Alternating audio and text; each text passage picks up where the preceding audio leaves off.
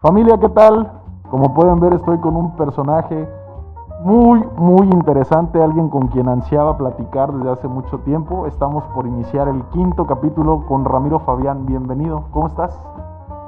Muy nervioso, ¿Sí? contento, ¿Sí? emocionado de estar en tu programa. Muchas gracias, Eh, bien. muchísimas gracias por la invitación. No, güey, pues es que realmente no tienes nada que agradecer. Créeme que yo de- deseaba desde hace mucho tiempo platicar contigo. Como te dije en el mensaje, estaba esperando tener un poquito de más condiciones, un poquito de más estructura, para que tú dijeras, oye, pues vale la pena invertir el tiempo acá, ¿no? Eres un hombre muy ocupado, cabrón. Entonces yo valoro que estés aquí, siéntete en tu casa, este espacio es tuyo. Disfruta, por favor. Para los amigos no, no, no, no siempre hay tiempo. No, muchas gracias, Ramiro, muchas gracias. Quiero decirte que es, es, está generando mucha expectativa esto, porque ahorita que subí una historia empecé a ver que la gente está como que ahí merodeando de ver de qué se trata. No lo habíamos anunciado que iba a grabar contigo, sobre todo porque hay amistades en común, ¿no? Sí, claro. Entonces, eh, pues vamos a ver, ¿no? Yo, yo estoy ansioso por comenzar. Pues esperemos que, a- que a- que a todos los que te escuchan, a todos los que te ven, les, les agrade este, este momento, este tiempo, ¿no? No, seguro que sí. Antes de comenzar, yo creo que te va a agradar este gesto. Quiero dedicar el capítulo a la memoria de nuestro amigo Aníbal Damián. Toda la segunda temporada lo vamos a hacer. Sigues en nuestros corazones, seguirás en nuestros corazones, querido amigo. A la familia, las condolencias y bueno, de parte de su servidor y también de Ramiro, luego extensivo, todo el aprecio y el respeto por ustedes. Amigo, inicio mis programas con una pregunta que no me la puedo perder. Espero no te incomodes, una pregunta seria. Adelante. El bolillo con relleno, con mayonesa o sin mayonesa. Sin mayonesa. Sin mayonesa. Caramba, apenas subí una... A ver, dime. Soy bastante sincero, no, Sí. n- lo puedo comer de las dos formas. Sí, sin bronca. Con mayonesa y con aguacate, Ah, órale, sí, sí. pero lo prefiero sin mayonesa. Sí, y, bueno. y hay otro punto. A ver, ¿cuál? eh, y es algo con lo que siempre batallo con mi esposa. A ella le encanta el bolillo con relleno. Sí, Yo soy más de barbacoa. sí. Pero cuando se trata de bolillo con relleno, yo le digo, prefiero comerlo en plato. No me gusta en bolillo. Sí, sí, sí, sí, sí, sí. No, es que se disfruta más. Sí. Ap- Aperturo con esta pregunta porque es algo muy típico de nosotros. La primera, segunda temporada las estoy dedicando específicamente a traer invitados paisanos del estado que están haciendo cosas extraordinarias y por eso estás acá, querido Ramiro. Muchas gracias. Te admiro mucho, te respeto, te reconozco como un hombre exitoso, un hombre de trabajo y me encanta la, la oportunidad que nos estamos dando de sentarnos acá a platicar. Oye, mano, ¿qué te invito, caray? No, mi brother, no, nada, nada, al contrario. al No, muchísimas gracias, de verdad. Es, de verdad que es un placer estar acá. eh, y insisto, yo eh, también ansiaba realmente Sí. ser parte de, de tu podcast, ser Sí. parte de, esto, de, de- de este programa que, que está en crecimiento y, y en el punto en el que digas, sabes que ya tengo tantos millones de suscriptores, decir yo estuve al inicio, caray. No, y, Entonces, es parte y- de, lo, y de precisamente, lo bueno. Sí, de lo bueno. Y quiero decirte que con mucha humildad te digo, yo eh, confío plenamente en que esto tiene futuro, lo digo con mucha humildad, pero le pongo todo el empeño como a todo lo que hago. Y Y, es, a es lo que me hace sentir seguro, ¿no? Y así va a Pero ser. te voy a decir algo. Me encanta la idea de tener las memorias de las, las primeras temporadas, grabarlas con amigos. Sí, o sea, el hecho de que pase el tiempo y que las cosas sigan como van, primeramente Dios, y ver el- el- los videos, ¿no? Con quienes estuve desde un inicio, eh, me, me llena de, de orgullo y me motiva, ¿no? A sentarme en el televisor a ver, a ver cómo empecé, Claro, ¿no? claro, claro, claro. Así es. Eh, eh, uno empieza con los amigos. Realmente Así así, cualquier, eh, la mayoría de los proyectos se inician entre amigos y creo que, que son los que tienen, pues, al final eh, bastante respaldo, ¿no? Y Sí. eso es lo que te va, en, en un punto en el que estés muy arriba, esperemos. Gracias, eh, men. eh, nuevamente veas eh, esos programas y digas, así empecé, Sí, sí, sí. ¿no? No, hombre, claro que sí, claro que sí. Querido Rami, hijo de padres acapulqueños, Eh, mi papá es de Acapetlahuaya Guerrero, Tierra Caliente. tierra caliente. Así curioso dato, curioso Así es. dato. Y eh, mi mamá es de Río Grande, Oaxaca. Órale, órale, órale, una combinación muy, muy suave, ¿eh? Te Ah. quiero decir que eh, Emanuel Reséndiz, quizás lo ubicas. Totalmente. Bueno, Emanuel Reséndiz Sí, grabé con él el, el lunes. Amiguísimo también. Muy bien, muy bien. Camarada mío de la infancia. Emanuel Reséndiz, su mamá es calentana, güey. Y, y he tenido varios invitados que su, o su mamá o su papá son de tierra caliente. ¿A poco? Mi mamá, mi mamá es calentana, ¿En sí, serio? Así es, Ah, sí. mira. Es curioso. Dato curioso. Los calentanos están en todo el mundo, cabrón. Por todos lados. Yo, yo- yo no soy calentano, pero mi papá sí. No, yo tampoco soy calentano, güey, pero pues toda la crianza. Sí, eh, sí, sí. Al final es una crianza recia. ¿eh? Es duro, cabrón. Ser hijo de una madre calentana es algo duro. Mira mis marcas. ah. Entonces, Sí. men, qué combinación tan chingona. ¿Qué me puedes decir de, de tu infancia? ¿Cómo la viviste? ¿Muy estrictos tus padres? Fíjate que eh, tengo una infancia mm, un tanto, este, digo, pudiera decirte que, que la mejor infancia a lo mejor, pero eh, te estaría mintiendo y estaría mintiéndole a tus, a tus, este, A la tu audiencia. Sí. Eh, crecí con papás separados. Ok. Eh, yo conocí que mi papá hasta los tres años de edad. Ok. Este, mi papá es taxista, era taxista. Ok. Y lo conocí así, siendo taxista. Un día yo estaba comiendo, estaba almorzando y me dijo, soy tu papá, te invito a almorzar, me llevó a almorzar. Ah, Este, cabrón. O sea, sí. llegó a casa y te dijo, soy tu- No, estaba yo en una tienda, estaba en una tienda este, comiendo un refresco con unas Sí. conchas, ¿verdad? Sí, sí, sí. Y este, llegó en su taxi, ves, siempre he dicho esto, siempre lo digo, vi a una persona alta, este, bien vestida, eh, bien perfumado, y me dijo, soy tu papá, y dije, ah, ¿en serio eres mi papá? Sí, me llamo Ramiro también, ah, Ah, cabrón. Qué, qué... Es dato que no- Es un dato curioso, güey. Sí, sí, sí. Sí, me llevó este, a, a comer unos sopes a Puerto Marqués, Fíjate. y este, y de ahí, después de eso, todos los días me esperaba en esa tienda, llegaba y me llevaba a almorzar todos los días. Cabrón, qué dato, güey. Qué, qué anécdota además. Sí, em- eso pasó cuando tenía yo creo como unos tres años y medio. Ok, Y este, de ahí me fui a vivir con él alrededor de los cuatro, cuatro años y meses. Y este, y de ahí hice mi vida con mi papá.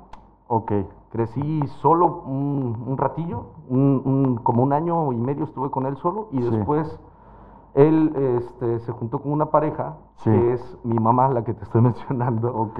que te digo que es de Río Grande, que ella es este, mi madre Siria. Sí, sí, sí. este, ella fue la que me crió. Ok. Qué interesante, qué interesante. Fíjate que yo te, te veo como un hombre de múltiples tareas y a lo mejor hasta podemos sacar de, de ese, de ese recuerdo eh, la disciplina que traes hoy o, todas las cosas que puedes hacer, porque el crecer eh, de alguna manera solo, bueno, dices que tú, tú tuviste la, la pareja de tu, de tu padre, ¿no? Ah, totalmente. Sí, siempre, todo el tiempo estuvo, estuvo ella conmigo. Mi papá también, estuvo sí. todo el tiempo conmigo. Y este y ahí es donde, donde me dices, ¿cómo fue tu infancia? Ahí sí, ahí te puedo decir que fue muy buena infancia, una infancia de mucha de mucha disciplina, sí, había disciplina, este, de mucho trabajo, Sí, y sabes sobre todo de, de- de valorar mucho, valorar muchísimo todo lo que se tenía. Fue un- no, no, no somos una familia de, de opulencia ni mucho menos, De es abolengo, ¿no? totalmente una familia trabajadora sí. y pues bueno, las bases del trabajo sí se vienen directamente desde ahí. Sí que interesante porque fíjate que el programa, te has dado cuenta, tú eres un fiel seguidor y te agradezco eso. Eh, en su mayoría tiene contenidos así, el valor del trabajo, la cultura del esfuerzo, la familia, todo, todos esos conceptos que, que considero deben estar en los ingredientes de una persona exitosa desde la perspectiva del éxito que proyectamos en el último escalón, ¿no? Porque hay diferentes. Claro. Eh, pero qué interesante, Ramiro, porque como tú, tú, entonces fíjate, tienes bien claro dónde comienza tu inquietud y dónde comienza la disciplina por salir adelante. Totalmente. ¿Qué recuerdo, eh, tu, digamos, tu primer sentido de responsabilidad adi- adicional a la escuela? Porque esa la, de- Sí. la debería tener cualquier infante del mundo, ¿no? Sí, sí, sí. Lamentablemente, a veces no, lamentablemente a veces no es así, pero así debería de ser. ¿Qué recuerdo tienes donde se te otorgó responsabilidad? Fíjate que eh, como tal, de, de mi infancia a lo mejor no se me otorgaba una responsabilidad así como tal, pero generaba a lo mejor yo eh, ese sentido de, de responsabilidad y, de- y a lo mejor de compromiso. ¿Qué hacía? La verdad es que desde los siete años, seis años y medio más o menos, eh, y, y digo, este dato te lo puedo hablar mi mamá, eh, me salía saliendo de la escuela, de la primaria, yo estudiaba en una escuela que se llama Emiliano Zapata, que estaba ahí mismo en mi colonia, que es este en, en Llano Largo, la avenida de Ok. Llano Largo se llama. Ok. Este, saliendo de la escuela, eh, era una calle de terracería por Sí, sí. donde vivíamos, entonces tapaba los baches, cabrón. Ok. Esos fueron mis primeros trabajos. Después, mi papá tenía... Oye, ¿tapabas baches y pasabas el bote? Sí, claro, por Ah, supuesto. cabrón, ¿Y cómo Por se te supuesto. prendió el foco con eso? Había, veía a unos niños, compañeritos de la primaria, que hacían eso y les decía, oye, ¿me puedo juntar con ustedes? Y hacía con ellos eso. Órale. Entonces, si ellos agarraban un bache, yo me iba al bache que estaba al otro lado. Simón. A lo mejor agarraba otro más y ya con él tapaba esos baches. Sí, sí, sí, te entiendo. Entonces, pues de ahí, empecé. Después eh, me di cuenta que había personas que vendían el periódico. Mi Sí. papá compraba el esto, compraba el novedades todo Sí. el tiempo. Y teníamos pilas de, periódico. de periódico y me subía al mercado y les vendía por kilo el periódico. tres, tres pesos el kilo. Cabrón, o sea, desde morrillo, güey. Sí. que Me estás hablando que edad. Ocho, nueve, siete, desde los siete hasta los nueve aproximadamente vendí el periódico. Sí, sí, sí. Entonces, Te imagino ahí, cabrón. La verdad es que llegaba yo con mis con las señoras de la verdulería Sí. y le decía, oye, te vendo el periódico, yo tengo mucho, ah, dos kilos, y ahí estaba, ellos lo pesaban. Lo pesaban. Sí. Entonces tú eras de los morros que se- no se compraban los rancheritos, güey, sino compraban los rufles o la... No, no, eh, ¿sabes? Eh, No, sí era, era mucho rancheritos, churrumais, y mis preferidas eran las pizzerolas. Ah, buenísima. Estamos noventeando chavorrucos, güey. Totalmente. Sí, men, pues qué buenos recuerdos, güey.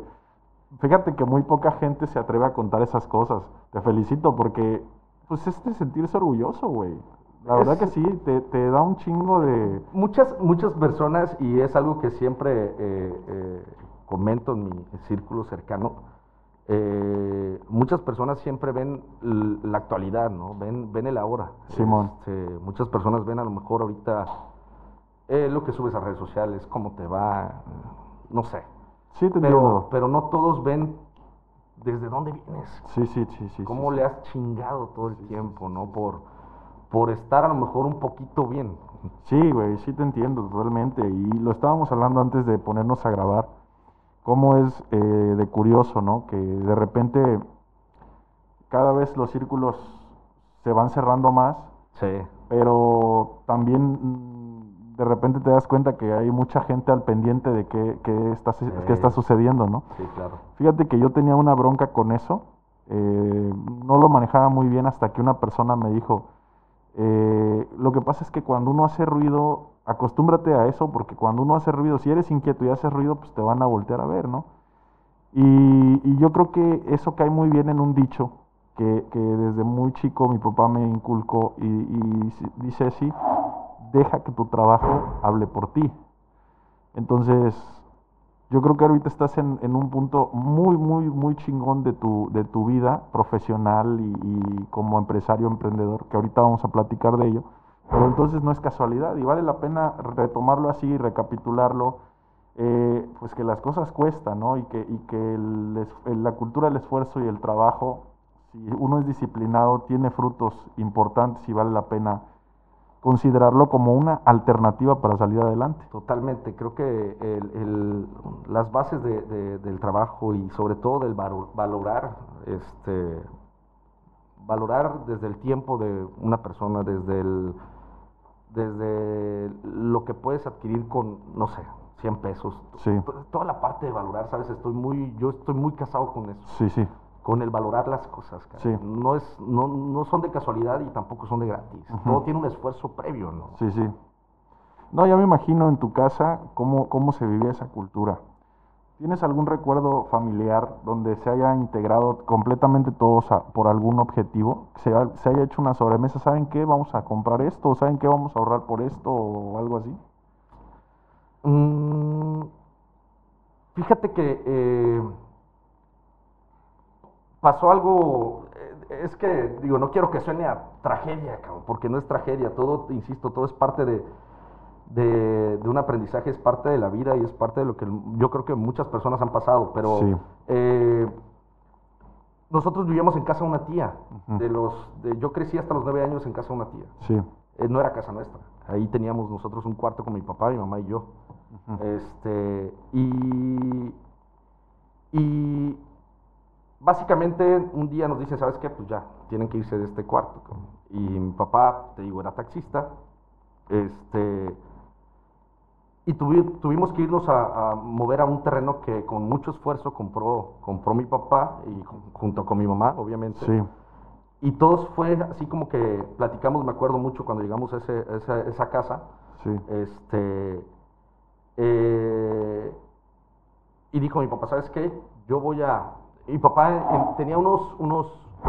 Empezaba él con una parte, bueno, ya tenía un rato, eh, a ser como líder transportista. ok, ¿Sí?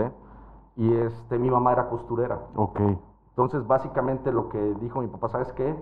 Yo quiero dejar de, de- de ser taxista porque pues me sigue a lo mejor mucha gente. sí, Quiero empezar a ver, a darle con el tema de ser líder transportista, Sí. pero pues no me da tiempo de hacer las dos cosas. sí, Entonces, le dijo a mi mamá, échame la mano, tú ayúdame en, en la parte de, con la costura, pagas la comida. sí, Eh, con lo que yo traiga, este, va a ser para los gastos de la casa y para, Sí. para pues ahora sí que solventar los Sí. gastos de la escuela a lo mejor.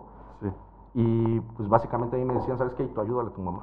ok, Entonces como que nos enfocamos mucho en que, en que cada quien hiciera su parte de la mejor forma, ¿no? Sí, sí. Si mi mamá estaba cosiendo, a mí este, me tocaba, no sé, barrer, me tocaba que lavar los trastes, que barrer el patio, cosas Sí, así. sí, sí, Entonces, te entiendo. todos estábamos por la misma parte, ¿no? Sí. Y, y, y dio frutos al final. No, Todo- sí, sí, Todo claro. ese esfuerzo dio fruto porque mi papá pudo hacer, ahora sí que lo que tenía planeado hacer, lo pudo hacer. cabrón. Sí, o sea, este es una fórmula y no es una fórmula inventada, o- es una fórmula que está comprobada, ¿no? El tema de, de coordinarse, de trabajar en familia, siempre da buenos resultados. A veces llegan más tarde, a veces más pronto, pero las historias no, no, digo, todo lo que hay eh, de evidencia, familias o apellidos que, que han trascendido de diferentes maneras en el país y lo han hecho en familia, digo, pues no es casualidad, ¿no? Hay que poner atención. Sí. Eso fue en tu infancia, para tu juventud. ¿Conociste el deporte? Yo me acuerdo de ti, futbolero, mano. Totalmente. Mira, yo termino la primaria en esa escuela, en Emiliano Zapata, Sí. y le gano una apuesta a mi papá para decirle, una apuesta para entrar a Simón Bolívar. Órale, ¿y cómo fue eso, Este, cabrón? Pues así básicamente yo eh, conocí a Simón Bolívar cuando, pues de ahí nos conocemos. Sí, claro, claro, La no, audiencia no sabe no, que no. nos conocemos del, del No, sí, Simón sí, de Bolívar. Simón Bolívar. Este, eh, era yo el mejor promedio de mi, de mi primaria. Ok, Y básicamente fue así como, eh, si sacas 9.6 para arriba, te meto al colegio. Simón. Yo ya había conocido el colegio por las canchas de fútbol Sí, sí, sí. y obviamente quería jugar. No, es que eso- esas instalaciones deportivas, Sí, eran Bárbaras, sí. eran bárbaras, la Sí. verdad. Este, y pues bueno, todo sexto me enfoqué en, en, en tener un mejor promedio. Ok. Saqué al final 9.8 y pues no le, tocó más que, no le quedó más que meterme al sí, colegio. así fue, y ahí estabas entonces. con mucho esfuerzo y me metió. Y este y en cuanto entré, pues obviamente me, me enfoqué a jugar fútbol, entre Sí. que jugar y entre que las clases y la verdad es que siempre fui como que un alumno de buen promedio, Sí. pero sí era era fanático del fútbol. Sí, yo te, yo te recuerdo to- todos los recesos en, en retitas. Sí, las retas del refresco. Siempre con tus tachones en, en los sábados deportivos o temas así, con los tachones en la mano o la, la, el- la mochilita esta, ¿no? Donde Sí. traes tus tacos. O sea, yo, yo te recuerdo bien futbolero y aparte americanista. Te recuerdo siempre presumiendo y hablando del América. Y defensor total de la América. Yo soy Chivas, güey, yo soy Sí, Chivas. sí, no, digo, tu hermano también. Mi ¿no? hermano es súper Chivas también. Pero ¿sabes qué? Yo siempre digo esto. O sea, soy Chivas no antiamericanista, porque ese es otro pedo, güey. Sí, Hay sí, mucha sí, gente sí. que se apasiona al grado de mentarse la madre. No, a ver, aguántame. Es más, te soy honesto. A mí el fútbol del América me gusta porque es un fútbol vistoso, es muy ofensivo, güey. No me gusta la marca, quizás, o sea, Claro. el concepto, pero, el tema- fondo, ¿no? de lo el- que es el sí, América. Sí, sí, o sea, eso a lo mejor no, no voy muy de acuerdo, pero su fútbol me, me gusta. Fíjate que llegó un momento, bueno, hay un punto también en tu vida en la que dices, ¿sabes que Ya no puedo estarme peleando con todos los de todos los equipos. ya. No Entonces, este, yo siempre he dicho, no hay equipo que me caiga mal más que los, creo que los del Cruz Azul son los más aferrados ahora. Pinche afición. Y luego ahorita que ganaron una estrellita, no mames. No, soy, no soy No caben en ningún lugar, güey. No soy anti-Chiva para nada, mi mamá es Chiva. Órale. Este, no soy anti-Puma. Y la verdad es que tampoco anti-Cruz Azul, pero Los del Cruz Azul son los más latosos, cabrón. Pero bueno, y, tengo, varios cuates, ¿no? muchos amigos. Sí, Cruz tenemos Azul. uno en común, Pedro Joel, güey. Pedro Joel. Ese güey se muere con su No, Cruz pero Azul. no, ya no tanto. Eso es lo bueno. Sí. Eh, Joel a lo Mairén, mejor, a lo mejor las hijas lo han ablandado porque... Ándale. Sí, Joel, Joel Mairén, me, me acuerdo Sí. más o menos de él, no, no tanto. También pero es, es de- del Cruz Azul. Sí. No, varias, mucha gente, ahorita salieron más con el campeonato. Yo güey. soy súper americanista, eh, la verdad es que sí. Tengo una hermana que se llama América. Ok. Mi papá es súper americanista, su casa la tiene pintada amarillo con ¿En azul. serio? Sí. Cabrón, súper americanista, güey. La verdad es que sí. Oye, Ramiro, ¿y nunca intentaste jugar pro o sí, o sí le pedaleaste por ahí o nunca te interesó?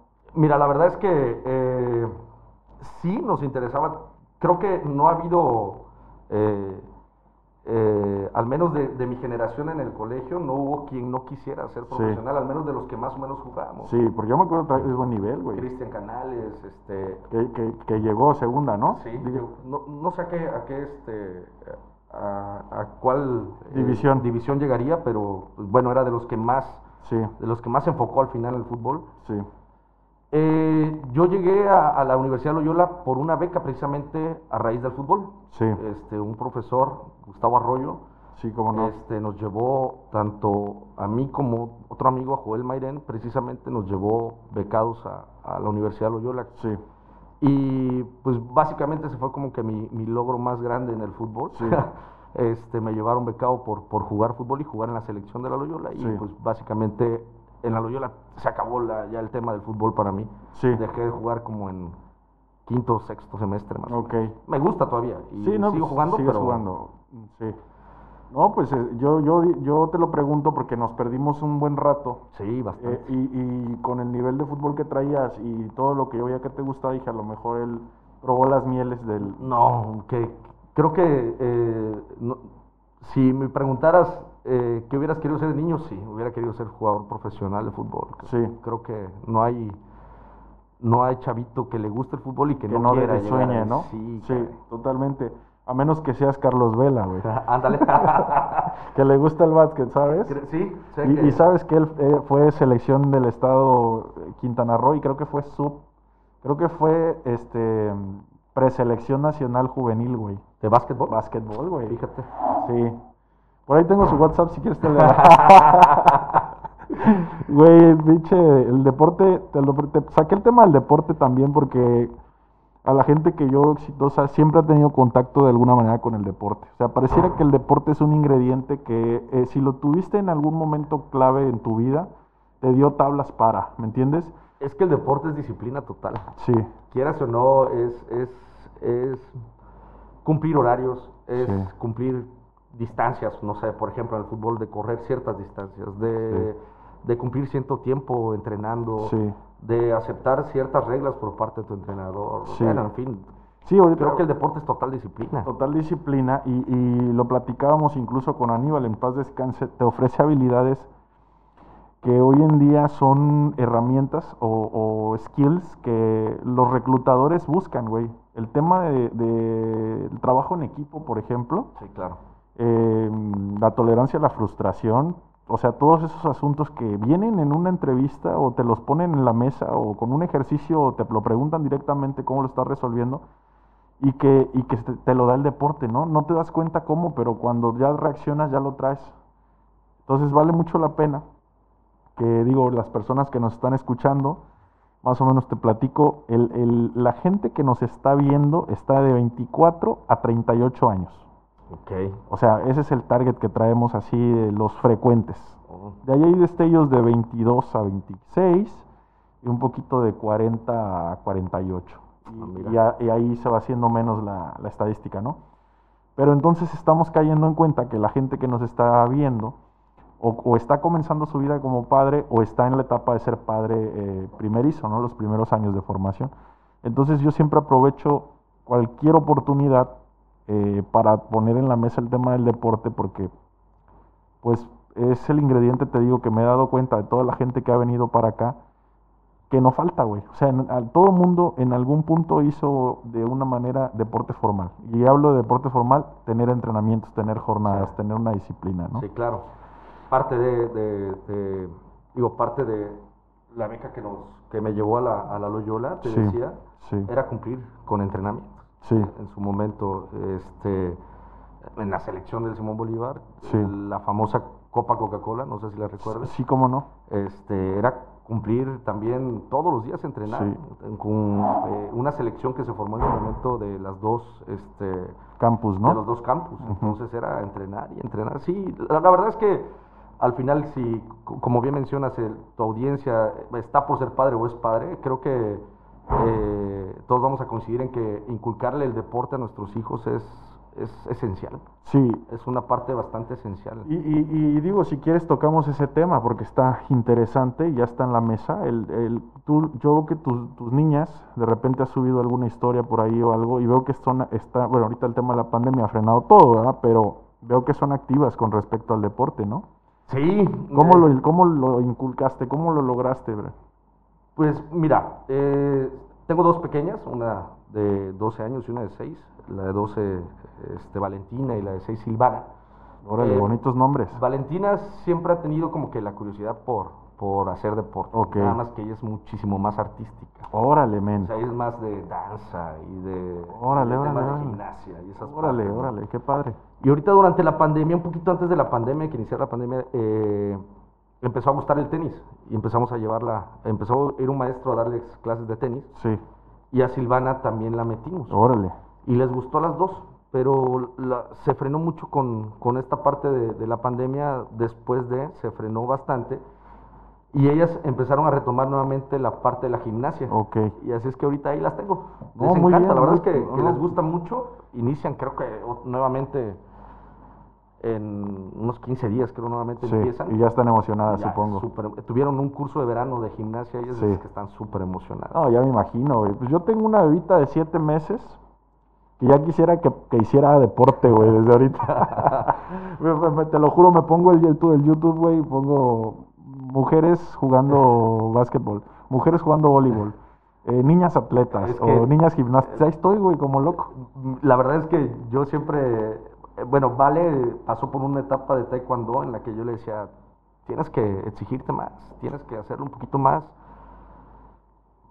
Hay ocasiones en las que no son el deporte que ellas quieren, a lo mejor es el deporte que uno quiere también y debe entender esa parte. A mí me cuesta mucho trabajo entenderlo porque a mí sí me gusta que sean competitivas en la parte Sí. deportiva, la verdad. Sí me gusta que compitan, sí me gustaría decirles, no, no te ves en un torneo jugando, sí, sí, sí. no te ves ganando. Y, y la verdad es que ella lo vivió en, en un torneo que tuvo en Chilpancingo, ganó la medalla, le encantó eso, pero pues no quiso seguir. Le dio "Bueno, carpetazo, ya gané. es- Está bien.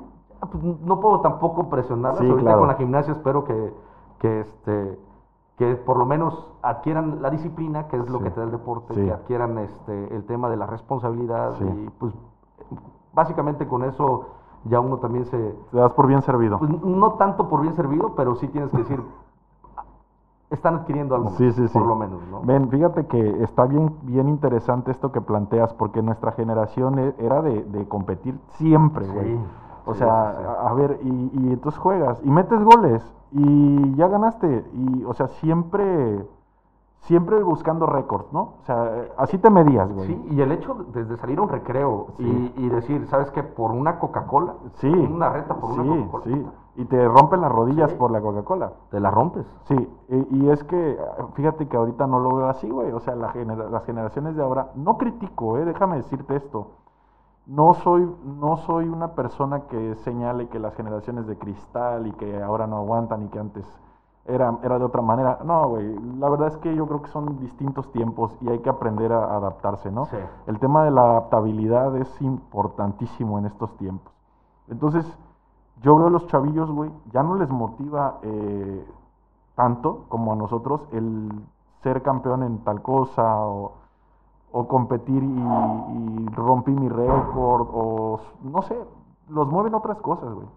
Los mueven otras cosas, ¿no? Y tú que estás en ese proceso, ya digo, tus, ni- tus niñas son pequeñas, pero pues ya son charlas un poquito más desarrolladas, güey. Sí. ¿Cómo lo mides eso? ¿Cómo, cómo te das cuenta? Es, es, como bien lo acabas de mencionar, creo que son otras generaciones y no ven esa parte todavía, siento yo a lo mejor de, o esa necesidad de decir, tener una distracción extra que no sea la escuela, ¿sabes? Sí. El hecho de tener tanto acceso tan rápido a Sí, una información, güey. A un videojuego, a un- una serie, a una caricatura, etcétera, etcétera, creo que no te mm, les quita esa necesidad de buscar otra Sí. forma de distraerse. Sí, ¿no? sí, sí, totalmente. Que era lo que pasaba con nosotros. Sí, güey. Quieras o no, eh, definitivamente es otra generación, como bien lo mencionas, pero creo que a nosotros lo que nos pasaba era, terminas la escuela, haces tu tarea, comes, haces tu tarea, y buscar distraerte era irte con el vecino a jugar fútbol, Sí. irte con tu vecino a jugar luchas, irte este, a la cancha de la colonia a, a ver si se junta una bolita y puedes echar una reta. O sea, generabas, buscabas eh, Sí. cómo distraerte, ¿no? Sí, Y- sí, totalmente, güey. Incluso lo, lo dijiste, algo que, que me llamó mucho la atención. Ahorita los chavillos tienen todo el, eh, en la mano, ¿no? El control acá. Sí. Y nosotros, por ejemplo, para ver Dragon Ball, teníamos ya se acabó la media hora de Dragon Ball, pues espérate a mañana, güey, porque Sí. no hay de otra manera hasta que llegaron los DVDs y todo ese rollo, ¿no? Pero creo que todo eso ha sido un tumulto de, de combinaciones que hoy en día dan el resultado de la sociedad que tenemos, ¿no? La inmediatez de las cosas. Lo Sí. vamos a ver en la vida laboral. La cultura consumista también, toda esa parte. O la sea, cultura consumista, men. Está, está complicado. Digo, es una generación muy diferente, pero es una generación complicada. Precisamente, no sé si hoy o ayer estábamos platicando eso con mi esposa. Sí, Es decir, ya, los, ya estas generaciones, y hablando de mis hijas, ¿eh? Sí, sea, sí, sí, sí. De la más chiquita, hablando de ella, este, le decía, ah, va a entrar a la escuela y, Sí. y le decía, ¿no? Este, oye, ¿tienes un termo ahí en la casa, Silvana? Este, no, mamá, ese ya no, porque está chiquito, ya no me va a alcanzar, me da más sed. Ah, Pero no te preocupes, yo lo busco en Amazon y te digo cuál me gusta. O sea, La. Sí, sí, sí, sí. yo me llevaba mi termo de... Oye, el, el que vendían en Costco, ¿no? De el Coleman, ¿no? El Coleman, güey. Rojo. rojo o azul. Y no había opción. No había opción. Pero hay aguas donde llevaras el pinche termo, porque todo el mundo te pedía el agua, güey. Se, ve, se veía enorme y todo. No, pues le va a alcanzar y le va a sobrar este No, y cabrón. más si, si estaba fría, ya sabíamos quién la llevaba fría. Sí, güey. Oye, fíjate que. eh, ¿Y, y eres fan de que la- la- los chavillos usen el- los dispositivos? No, yo creo No. que no hay papá que sea fan, ¿no? De Ok. eso. Pero también en ocas- muchas ocasiones uno lo ocupa como también como un como pues, un despresurizador, o sea, te Sí. quitas presión. Sí, sí, sí, sí lo, Sí. sí lo es. Yo lo vivo con mi bebé. Sí. Yo lo vivo con mi bebé. Y mi bebé, si yo le pongo un. O sea, está reproduciéndose algo que no le gusta, me lo hace saber, güey. O se menea o hace un rugido que, que ahorita parece que se cree leona o no sé, no. vikinga, güey, no sé qué O- pedo. Ahora imagínate una niña de 6, una de 12. Está ya, cabrón. Sí, bastante. ¿eh? Pero ¿sabes qué, Ramiro? Te voy a decir mi opinión respecto a eso. Yo sí soy fan, cabrón. Obviamente creo que el tema de las medidas es la clave, pero simplemente en la vida laboral, güey, hay personas que hoy en día tú les das este equipo y como no le encuentran un botón, no lo saben prender, güey. Ah, totalmente. Sí. Y, y llega un niño que no dice ni bien, por favor, dice por favor a lo mejor. Y, y ya te está abriendo, te está descargando un juego, güey. O sea, Sí. entonces tú lo traspolas a la vida laboral simplemente ahorita, güey, el home office. Totalmente. Sales de una pinche reunión y ya estás en otra, güey. Y, y todo vía remoto, güey. No, y la adaptabilidad que tuvieron los niños para eh, tomar clases esta, toda Sí, esta pandemia sí, sí, de, de esa forma, ¿no? Sí, estuvo- entonces digo, a ver, imagínate que los, que, que los chavillos definitivamente estén limitados en el tema tecnológico, eh, pues eh, todavía costaría más trabajo la adaptabilidad. Entonces, si así estamos 2021 y Elon Musk sigue queriendo re- este, cambiar el mundo, güey, y, y- y yo creo que lo va a lograr porque ha hecho cosas impresionantes, pues yo no sé qué le espera a mi niña de 7 meses en, en 10 años. Entonces creo que sí tiene que estar ella enterada de cómo va el tema tecnológico. Claro, claro, claro, claro. Sí. Sería envidioso de nuestra parte limitarlos también o quitárselos, ¿no? Por completo. Pero Sí. creo que dijiste, eh, empezando toda tu idea, dijiste Sí. algo clave. Eh, el tiempo también creo que es, es como que bastante clave la parte de decirle tiempo, eh, momentos o a lo mejor este incluso de, de, de, de saber que, que que tienen primero tareas que cumplir para poder Claro. llegar a ese punto, ¿no? Entonces, Como, como también sucedía con la distracción del deporte Del- o de la actividad, de- Totalmente. del desmadre, las canicas, Así la es. resortera, no sé. O sea, también no te dejaban salir si no cumplías. Y si, y si, o sea, siempre había algo de disciplina, ¿no? así es. Ese ingrediente. Y, y fíjate que estaba yo pensando, estaba hablando con mi mujer precisamente de, de la forma en la que, pues las diferentes formas de criar, cabrón. Eh, yo te soy honesto, sí, a mí sí me llegaron a reprender con, con nalgadita o azote. No en exceso, la verdad que no fui un niño golpeado, pero, pero lo suficiente, güey. Lo suficiente como para que cuando yo estaba haciendo algo mal o veía una situación, había una situación en la que yo la estaba regando, con la pura mirada me decían, Sí. cabrón. Y yo hasta me enderezaba, ¿no? O sea, estamos hablando de ese tipo de autoridad que, hoy en día pues pareciera que dicen que, son, está mal porque es como fomentar el miedo y todo eso en los niños, ¿no? Pero estaba hablando con mi mujer, oye, esta bebé tiene un carácter cabrón, cabrón, o sea, está fuerte su carácter. ¿Cómo le vamos a hacer? Porque yo sí creo que si es necesario de repente reprender. Y te quiero preguntar, güey, ¿cómo le has hecho? Porque ya lo estás viviendo. Y quiero que quede grabado para que cuando se me olvide lo, le, le eche un vistazo. Creo que no hay una fórmula de criar, cabrón. Este, te comentaba antes de que entrábamos que tengo unos, unos compadres que son mis super amigos. Sí. Y siempre platicamos eso. Ellos empezaron siendo papás muy jóvenes, a los Ok. 18, 17. Ok. Y tienen tres hijos ya, una de 21, uno de 17 y una de 8 años. Órale. Yo tengo una de 6 y una de 12 y decimos que a estas alturas nosotros no sabemos, bueno, ellos, o sea, todavía no saben la fórmula. Yo creo Sí, que es sí. bastante complicado. Yo tampoco fui un hijo que lo reprendieran, que le pegaran. Creo que, si no mal recuerdo, dos ocasiones. Sí. Eh, fue por mi papá y una porque no quise llevar las tortillas, creo que algo así. este, y, y si es complicado también la parte en la que ahorita lees la, eh, la parte psicológica, ¿no? De que Sí. te dicen mucho lo- el tema de reprender a los niños de una forma, de otra, de otra. Es, no hay fórmula. Siento que no hay fórmula, siento que es, es, son cosas del momento también, son Sí. cosas que tienes que ir haciendo en el momento y tienes que buscar la forma de cómo no le quede, pues no una secuela, pero sí no le quede un mal recuerdo también Sí, de- de- de- a tus hijos de tuyo como padre. Claro, claro. Sí es complicado, es un tema creo que muy complejo y bueno, los abuelos ahorita ya les dices, oye, al- regañas tantito a los niños delante de los abuelos y ya los abuelos te dicen, no, no le grites, Sí, oye, tú me eh, gritabas peor. Mira, mira, a mí, no, a mí no me ha pasado porque no hemos llegado a ese punto, pero ya hubo por ahí una situación de tensión por, porque le alcé la voz a la bebé. No me lo dijeron, pero sentí la tensión, ¿me entiendes? Dije, ah, la chingada, vamos a empezar con este tema, ¿no? Sí, es, está Que complicado. es otro tema. sí, es otro tema, es, es- es otro tema. Haremos otro podcast. Haremos otro. Que de hecho te voy a, te voy a dar una primicia, cabrón. Estamos, estamos pensando con mi mujer. Ella es mi fan número uno. La verdad es que yo también de ella, ¿no? Pero tenemos la idea de hacer un programa, un podcast, que se, más o menos la idea es eh, mientras mi bebé duerme. Eh, el, más o menos el nombre. Todavía no está, no es oficial. Pero la idea es que hablemos en 15, 20 minutos mientras la bebé duerme Claro, de temas de matrimonio, de crianza, de hogar y todo eso. Es interesante. A ver, a ver qué tal, a ver qué tal. Tu ¿no? audiencia va a ser femenino totalmente. a ver qué tal, mi brother. Suena Es- bien. es- eh, vamos a ver, ¿no? Yo creo que hay muchas cosas por resolver. Digo, el tema de la madurez de este programa todavía no está en el punto que considero debe estar como para decir, ya no necesita tanta atención en, en crear. Entonces vamos a esperar, pero bueno, te estoy compartiendo. Qué Porque bueno, sí es un tema interesante, güey. Muy interesante. Creo Sí, que sí. la parte de, de la familia y la parte de los hijos y de la pareja, creo que es un tema que cada, cada este, invitado que tengas te va a dar un punto de vista totalmente diferente, yo creo, ¿no?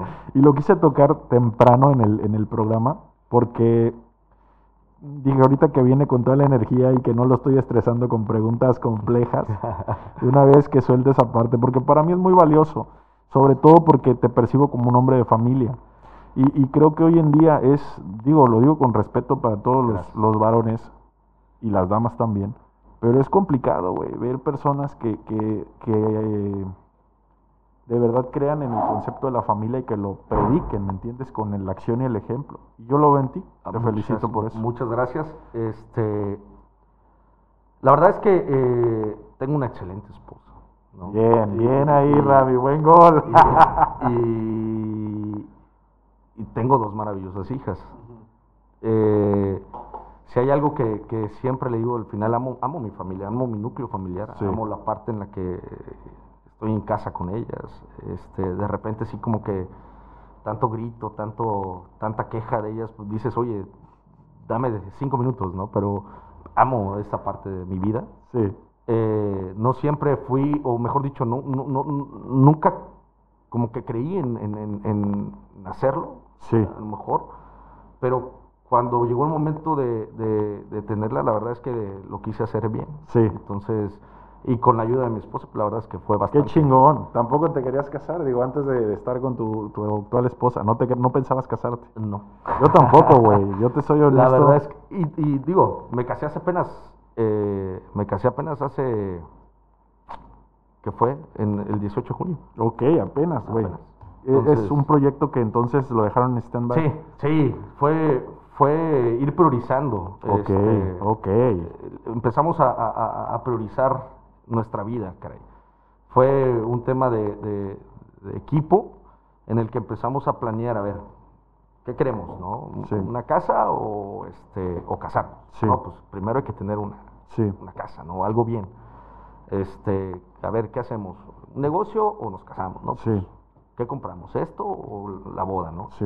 Entonces, ahorita, gracias a Dios, pues eh, llegamos a un punto en el que dijimos, "O- oye, ya, ya nos merecemos a lo mejor esta parte, Sí. este, el, el- el que nuestras hijas nos vean casados, el que ellas ya disfruten la boda. Sí. Y, y la verdad es que salió bastante bien. Sí, qué padre, qué padre. Yo vi por ahí un par de fotos, se veían muy felices y me dio mucho gusto.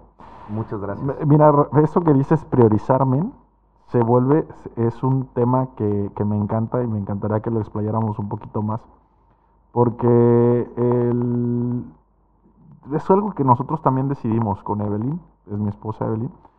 Eh, por ahí traíamos la idea de casarnos y que la boda y que sacas la cuenta de cuántos invitados y sacas la cuenta de en lanas cuánto es y bueno. Y tocamos el punto, ¿qué hacemos, no? compramos la casa, o sea, nos echamos bronca con casa y muebles, o hacemos una fiesta. Híjole, no, es que pues cuánto tiempo nos va a llevar eh, adquirir una vivienda y amueblarla, ¿no? Y así ha sido las decisiones. Entonces, me da confianza, te veo a ti a estas alturas y me da confianza las decisiones que hemos tomado creo han sido las correctas.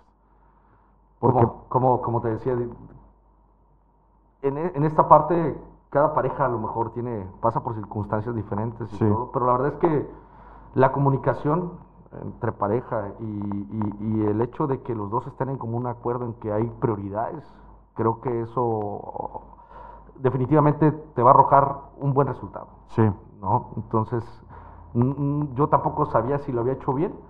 Lo hice y creo que ha dado un buen resultado. Sí, el eso- eso se vuelve y crucial. Tengo, tengo plena certeza que el- por donde van ustedes también va No, a ser gracias, así, gracias, te lo, te, lo, te lo agradezco, valoro el gesto del comentario. Pues vamos juntos, ¿no, Ramiro? Yo creo que aquí se vuelve muy importante el tema de, de todo hacerlo juntos, de, de visionar, de, De ambicionar. de ambicionar, porque eso, aunque lo han crucificado, el concepto de la ambición, desde mi perspectiva, no es malo, inclusive puedo decir que es bueno. Hay que ponerle apellido a la ambición, nada más, ¿no? Claro. ¿Qué Y opinas de la ambición? Yo creo que eh, cuando no es desmedida, y que es desmedida para mí, que afecte a, a terceros, que afecte a alguien cercano, que afecte a un círculo cercano, creo que mientras tu ambición sea medida en el sentido de saber hacia dónde quieres llegar Sí, y con quién quieres llegar, sí. creo que es bastante válida. Sí, sí, sí, claro, yo también opino que es válida y necesaria porque, híjole, incluso si, si hablamos de números, incluso hasta para generar empleos, ¿no? O sea, hay mucha gente que critica y que señala, pero dices, bueno, pero si te das cuenta, el, el tema de querer salir adelante, buscar alternativas, de emprender, de pegarle con todo al tema de los negocios, también tiene su parte noble, ¿no? El tema de generar empleo, generar condiciones, cambiar formas de pensar. Y, todo esto que se vuelve un tema crucial, yo quisiera preguntarte con respecto a eso, de generar empleos, ¿Qué se siente generar empleos? Híjole, se siente una responsabilidad gigantesca. Ah, sí, cabrón. Es, es, es bastante eh, presión también en ocasiones. eh, el hecho de, de- de saber que no eres tú y tu familia ya, sino hay también más familias atrás de Sí, ti. sí, sí. Hay más familias que, que dependen de, de tu buena gestión, de tus buenas decisiones, de tus malas decisiones. Sí, güey, ¿cómo Eh, impacta? y creo que, que sí es, es este, muchísima responsabilidad, pero también es muy satisfactorio. Sí. Satisfactorio poder saber que, que tanto las buenas como las malas decisiones al final eh, eh, te permiten seguir teniendo y contar con un equipo. un- Sí. un- eh, es muy bueno. La verdad es que es, es muy gratificante, caray. Sí, sí que lo es. Yo, yo, para las personas que no saben, si me permites, Rami, las mejores alitas del puerto, es literal, neta, neta, las mejores que he probado, güey. endulzarte el oído. De verdad, muchísimas gracias. cara. And Wings. Eh, Ramiro es fundador de Salads and Wings. Eh, es un restaurante para la gente que nos ve de fuera. Es un restaurante que no pueden dejar de visitar cuando vengan. Está en la zona diamante y en la zona costera. En puntos estratégicos considero yo, Ramiro, que la verdad me parecen, además de seguros, llenos de, de oportunidad de mercado. O sea, me parecen muy buenas locaciones. La verdad es que le, le- le- te, te diría que le- te, te mentiría si te dijera que latinamos. Ok. eh, pero funcionó. ¿Sí? Platícanos un poquito de cómo inició ese proyecto. Híjole. Me vas a hacer llorar. este, Bueno, para empezar antes de eso, ¿has platicado de cómo inició en algún momento, así en un medio como este? No, nunca. Puta madre, chingón. No. no, pásame la champaña, cabrón. no, nunca. Es, es- eh, ¿Cómo empezó? Eh, únicamente lo, lo he platicado con amigos y partes de las personas que estuvieron en todo el proceso, pues obviamente conocen, ¿no? Cómo Sí. empezó. Y pues bueno, empezó en la azotea de mi casa. Oh, cabrón. Mejor dicho, en la azotea de la casa de mis papás empezó. Eh, teníamos una, este, teníamos una costumbre con mi esposa Sí, de, de ah, porque este, en la azotea de la casa de mi papá nos subíamos en las noches, era nuestra costumbre subirnos en las noches a fumar un cigarro. ok. Ya el cigarro antes de dormirnos, Sí. este, y platicando, ¿no? Platicábamos. Yo, yo, yo, yo trabajaba para Casas Geo anteriormente. Ok. Trabajé durante 10 años para Casas, Casas Geo, un grupo grande, ¿no? un grupo grande de inmobiliario. Inmobiliario, sí. De hecho, empecé trabajando desde que estaba en la universidad. Ahí. Ok, ese dato no lo sabía yo. Sí, este, entonces, eh, estando con mi esposa, pues, básicamente ella, ella es mercadóloga. Ok, colega, Y- yo soy mercadólogo también. Así, sí. Eh, todo el tiempo ella tuvo la inquietud de abrir un negocio. Ok, Todo el tiempo venía, tenía, tuvo esa inquietud. Ella venía de Guadalajara y venía mucho con la idea del tema fit y o- obviamente los dos estábamos en ese entonces en tema fit de ejercicio. Y todavía, güey, te estás bien mamado, no mames, como que estabas. Eh, lo retomé, Órale, digamos, pero órale. en ese entonces estoy hablando de, de hace aproximadamente siete, no, ocho años, ocho años más o menos, que empezaba como que la idea, ¿no? Sí, Eh, yo estando trabajando en Casas Geo, ella trabajaba para otra marca, de, de una marca que se llama Procter Gamble, sí. y pues todas las noches decía, oye, ¿sabes qué? Quiero abrir un negocio, quiero abrir un negocio, quiero abrir un negocio, y le decía, a ver, ¿qué idea tienes? Sí, Empezamos primero con una idea de, de unas gorditas, me acuerdo. ok. Este, después surgió el tema de las ensaladas, unas Sí, ensaladas. sí, sí. Este, y le dije, me decía ella, ¿sabes que Yo voy mucho a, a Costa Sur, voy a unas ensaladas, me gusta este tema, me gusta cómo, cómo lo, lo hacen. Sí, Y, y le dije, pues va, empieza, empieza a buscar, pues empieza a buscar eh, dónde ponerlas, ¿no? sí. Eh, eh, un día llegamos a, a- a, este, llega ella ahí a la, a la Colosio, a la parte de- del Simón Bolívar, Sí.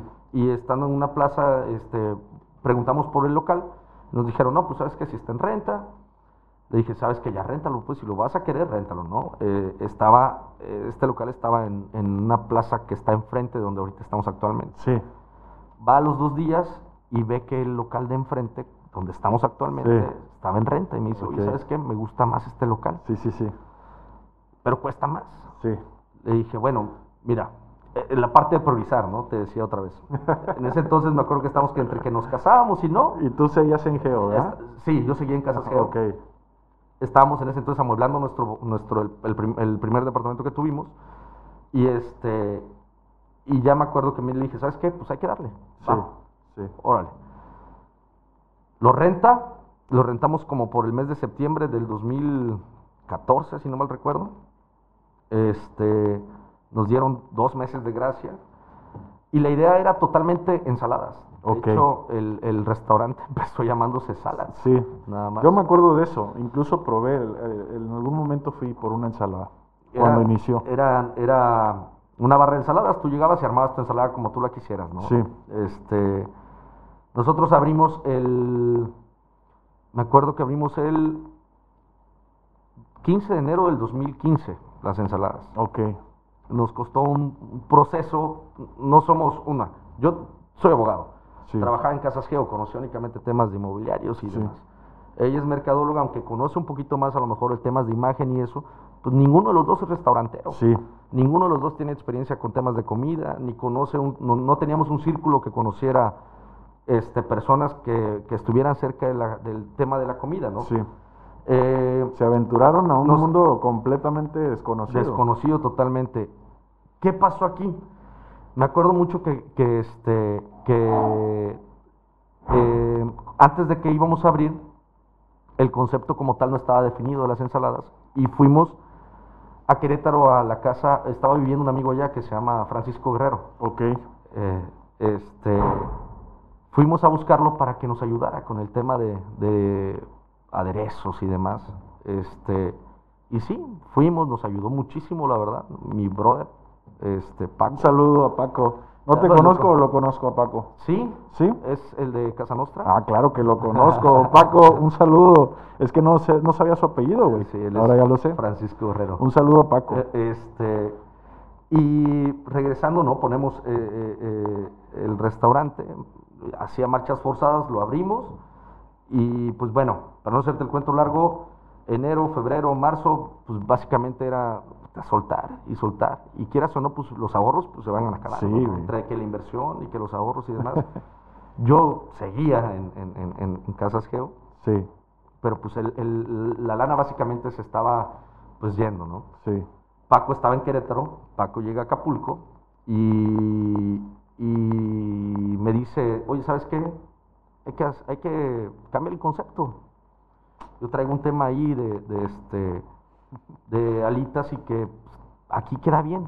Sí. Yo la verdad la Colosio para mí no era, aparte de las alitas, en ese entonces había mucha competencia, todavía estaba, si no mal recuerdo, no, ya no estaba Jures, pero estaba muy duro la chopería, estaba muy duro. Sí. Allá en, este, en Diamante estaba la parte de, de, de una terraza que se llama Terraza Chopería también.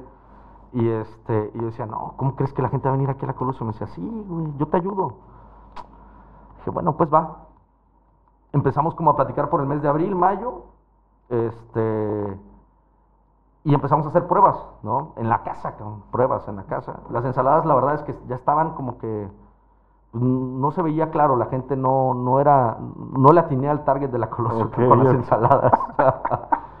y este, y le dije a mi esposa, ¿sabes qué? Se está yendo la lana. Tenemos este, ahí todavía un guardado para in- reinvertir. Sí, o re- Y- re- rescatar este rollo Sí, o, o, o perderlo. Sí. La verdad es que eh, sí llegó un punto en el que dijimos o perderlo porque pues está canijo solventar Sí, sí, sí, te tanto entiendo. gastos de luz, etcétera, etcétera.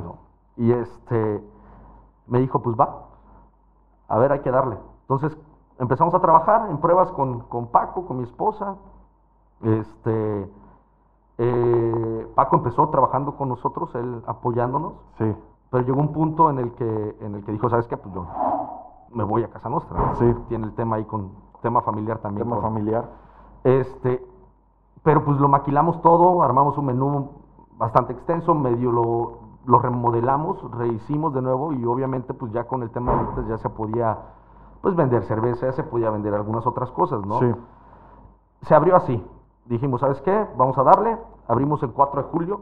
Salad and Wings. Se abrió como tal, como Salad and Wings. El nombre lo maquilamos entre todos, caray, y empezamos a ver qué este... ¿Qué otros nombres probables había, güey? ¿Te acuerdas? Sí, uno que se llamaba Santo Pecado, me acuerdo Oh, no, es, bueno, güey. Sí, porque te- no quería perder lo poco que había adquirido de clientes de las ensaladas Ok. y quería ganar como que un nuevo segmento, ¿no? Sí. Entonces yo me acuerdo que le dije a mi esposa, Santo Pecado, suena bien, ¿no? Con ella empezamos a platicar, no, pues sí. Pues dijimos, suena más también como a comida mexicana, suena como que ah, Sí, no sí. está tan enfocado lo que íbamos a dar. Sí, sí, sí. estaba otro, no me acuerdo cuál, pero el punto, el, el punto es que llegamos a, a un momento en que yo les dije, ¿sabes qué? No puedo perder el Salads porque vamos a perder ya la gente que ganamos este, este comiendo, tiempo que comiendo- abrimos. sí, comiendo Sí. ensaladas, ¿no? Y van a decir, ya no es salad, ya no van a querer venir a comer ensaladas. Sí, sí, sí. Pero pues si vamos a vender alitas hay que ponerle pues la otra parte, ¿no? Entonces entre Paco, mi esposo y dijimos, no, pues salad sandwich, órale, Sí. va. No, está pegajoso, güey. La neta es todo el diseño, la imagen, el concepto a mí me encanta. Está chingón, güey. Todo empezó poco a poco, de verdad, ¿Sí? o sea, todo fue así. De hecho, el primer logo de, de, de, de Salads, este, pues, se le añadieron unas alitas, eran Sí. un bowl de ensalada y se le añadieron unas alitas que, que nuestro super diseñador, este, Bookman Aldair es... Ah, el Bookman. Por ahí lo he visto. Bookman lo ubico de la universidad. Es- él es... Es muy creativo el cabrón. Empezó con nosotros, que empezó, o sea, empezamos juntos, ¿no? Sí. Y este, abrimos el 4 de julio, eh, empezó a llegar la gente, empezamos a invitar, Sí. y la verdad es que empezó así, cuatro mesas adentro, este, cinco mesas adentro, dos tres periqueras, y mi cumpleaños era el 30 de julio. Ok. Entonces, para la fecha en la que abrimos, dijimos, ¿sabes qué? Este, yo le decía a mi esposa, oye, déjame traer una banda de rock. Sí. Yo soy súper rockero. Sí, sí. O sea, déjame traer una banda de rock. Y me decía, pues, si consigues una, dale. Entonces yo ya empezaba como que a decirle, ¿sabes qué? Quiero que sea un conceptito de rock, cabrón. Sí. Quiero que sea rockero el lugar. Sí, sí, sí. Pero pues la verdad es que iban personas que nos pedían banda y se las poníamos al principio, de verdad, sí. en el periodo del 4 de julio al 17 de agosto, no te Sí. miento, o sea, era como que, ¿qué hacemos? ¿Qué vamos Sí. a hacer? ¿Qué, qué, qué, qué va a escuchar la gente? ¿Qué les pongo en las teles? O sea, no teníamos como tal definido. Eso, eso concepto, fíjate qué ¿no? interesante, güey. La gente, digo, te sientas en el, en el bar y nada más consumes y pues la pasas, pero todo lo que hay en el back, güey, o sea, es un chingo de producción. No nada más lo que hay en cocina, en, en la barra y todo lo que hay de pantalla, o sea, tienes que tener un equipo bien chingón para que todo salga bien, güey. Ahorita sí, digo, ya ahorita conforme vas aprendiendo, ahora sí que, aunque se escuche grosero, a chingadazos, cabrón, de verdad. Empezamos con una sola pantalla, empezamos con un- una bocina en tripié, eh, empezamos con, en este caso estaba Paco en la cocina junto con un ayudante y, y- y ya. Había una persona en la mañana porque también veníamos desayunos. Sí, Este, teníamos un solo mesero, ok. eh, mi esposa era la que cobraba y a veces era también la que hacía compras. Este, yo trabajaba, te decía, en, en, en, este, en Casas Sí. entonces era un tema este, que no tenía, realmente no tenía ni pies ni cabeza, bro. Sí, sí, sí, sí, sí. O sea, no, no conocíamos de restaurantes, bro. Sí, güey, ya imagino, cabrón. Cuando, cuando empezamos a, a- a llevar a la banda de rock, Sí. porque todo empezó ahí, fue que empe- como que empezamos a definir Sí. el concepto, ¿no? Empezamos Sí. a darle ya como que Una identidad. una identidad al lugar, sí, muchísimo más definida, ¿no? Sí, sí. Y, y yo le dije, ¿sabes qué? Hablé con mi esposo y le dije, ¿sabes qué? Dame chance, hay que darle por ahí. Me dijo, pues órale, vas, órale. Entonces empezamos a darle y Sí. sí, el primer día me acuerdo, me acuerdo que contacté a unos cuates, Oger, que es un baterista, que le dije, ¿sabes qué, bro? Abrí un lugarcito, ¿crees que puedas venir a echar un palomazo? Me dijo, ¿sabes qué? Estoy armando un, este, un grupo, este, pues, déjanos probar ahí, danos para los chescos el primer día, órale, pues ve. sí. Llegaron, medio los anunciamos, Cama de León se llamaba. Yo escuché esa banda y me gustó muchísimo. Eran buenísimos. Sí, güey, el bajista era otro mundo. Sí, ah, eh, toca todavía afro. Este, empiezan a tocar y vemos, ¿no? Empieza a llegar una periquera, Sí. otra periquera, otra, después se acabaron Sí. las periqueras y tuvimos que sacar las mesas. Sí. Y empezamos a, a- tener gente, y ese fue como que nuestro primer día eh, exitoso. Si, si tú lo divides en etapas, Rami, la primera fue ensaladas. Sí, totalmente. De ahí brincamos a este momento que me estás platicando. Sí, sí, sí, claro. Eh, tapas fue del, de enero al 4, 4 de julio. Fue ensaladas totalmente, no Sí. había otra cosa más que ensaladas y aguas frescas. Ok, del 4 a tu cumpleaños. Del 4 al 17 de agosto fue como que ya cuando empezamos, el 17 de agosto, ya fue como que ahora sí, ya empezar a darle la identidad de lo que es actualmente. Qué emocionante, güey. Llegas, llegas, cuando ves que en tu, en tu caja cabrón, hay, ya hay por lo menos dos números que se juntan con tres ceros, ya dices, puta, chingón. Ya a- algo se, se, Sí, sí, se sí, hizo sí. bien. Algo, se está, algo está saliendo bien. Y pues bueno, por ahí vimos que era como que el- el- la clave y empezamos Sí. a darle forma. El tema es como tú dices, todo empezó improvisado, todo Sí. empezó sin experiencia, todo empezó, eh, eh, pues básicamente al ahí se va Sí. y empiezan a surgir necesidades reales cuando empiezas a ver que ya cada vez va más gente. Sí, yo me acuerdo, güey, sí, de pasar gente. por ahí y ver gente parada esperando mesa, güey. Sí. Algo que en Acapulco, discúlpame, pero yo no había visto, güey. Yo no lo había visto. Y, y gente esperando, incluso llegué a ver gente que pedía, a ver, pues de aquí me, me echo un Sí. traguito aquí parado en lo que... Sí, parte de lo que empezamos a, a- a generar fue eh, como que el- el- el- el- las ganas de la gente de ir a comer alitas. Sí, Porque éramos casi, casi totalmente alitas y hamburguesas, la Sí. verdad. Y este, ya se volvió como que un lugar de, de reunión, un punto de reunión para muchos de, de la zona. sí, Eh, a la verdad, la- a los cuales agradezco totalmente su, su, pues ahora sí que su fidelidad, ¿no? Para Sí. con el lugar. Se volvió el punto de reunión para ver los partidos de fútbol, Sí. para ver las peleas, para ver... Y sí, ha habido días en los que pues, no hay dónde ponerlos y dicen, aquí tráeme mi cubeta, aquí tráeme mi chela y aquí... sí, güey. Aquí me Los la paso coches, bien. el estacionamiento se Sí. abarrota. Sí, totalmente. Gracias a Dios. Gracias a Dios. Gracias la verdad es que no hay, no hay otra forma de decirlo más que gracias a Dios. Y gracias a la chamba, la verdad. Y sí, esa parte también. Bien dicho. Llegó un punto en el que nos quedamos sin trabajadores y el- la de la cocina se fue porque era novia del mesero, etcétera. Bueno, Cosas que pasan, ¿no? En la Sí, sí, operación. sí. Mi esposa siendo cocinera, siendo cajera, yo siendo mesero, siendo... eh, nos hemos fletado de todo. Sí, sí, sí, sí. Es que siempre he dicho, a mí no van a venir a decir qué se hace porque la verdad es que nos hemos fletado de todo. Sí, Nos ha pasado de todo, nos hemos quedado sin gente. Llegó puntos en los que nos quedamos sin personas, sí, sin colaboradores y teníamos que fletarnos nosotros. sí.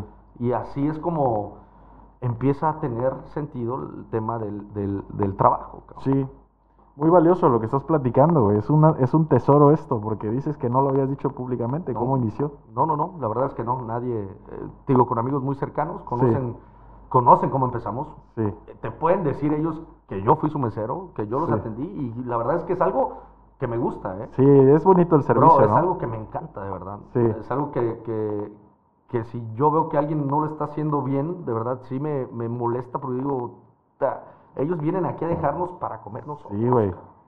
Sí, sí, sí. Tienen que irse de aquí feliz. Sí, y sabes que el tema del servicio, eh, digo, la comida es buenísima, güey. La- Te insisto, ¿eh? Muchas gracias. cabrón. Los camarones no tienen madre, güey. Esos camarones Los Roca. lo- no tienen madre. Esa es, esa es otra etapa. Es otra etapa muy buena. Bueno, mejor platícame de eso, güey. y Ahorita te digo mi comentario. Pues los camarones roca vienen de, de- de- de una marca que estaba aquí en Acapulco bastante bien posicionada también, que se llama Marlins. No sé si los Sí, sí, sí, cómo no. También fui cliente de Marley. De mi bro Paul Garnelo. Paul entonces, Garnelo, un tipazo. Llega un, mo- un momento en el 2019 este, con él en el que platicamos y decidimos, él tenía el lugar, Sí. es ahí donde ahorita está ubicado. Sí, bueno, primero Pérgolas. Yo lo conocí Ajá. el lugar en Pérgolas. Sí, de ahí surge, eh, bueno, de ahí se mueve él aquí Allá a- Plaza eh, a Pabellón, ¿no? Costera y este platicando con él, pues sabes que surge la- el, el- el punto en el que se vería bien eh, un salad sandwich en el lugar. Sí. ¿no? Este, eh, yo ya tenía mucho tiempo buscando expandirlo. Ok. Ya llevaba mucho rato buscando expandirlo. No encontraba, la verdad es que no encontraba el punto donde yo quería ponerlo. Sí. Eh, este, platicamos con Paul y pues ese lugar a mí me encantaba, ¿no? Dijimos, ¿sabes qué? Pues aquí le damos. Órale. Y sí, nos hicimos ahí una sociedad con él y ya llevamos dos años. Paul es un muy buen tipo. Paul es un muy buen tipo. eh, yo tuve oportunidad de convivir con él en varias ocasiones. Eh, lo vi en la universidad. Sí, Y la verdad es que siempre he pensado que es un tipazo. Ese cabrón se cuece aparte. súper bro. Súper brother. sí.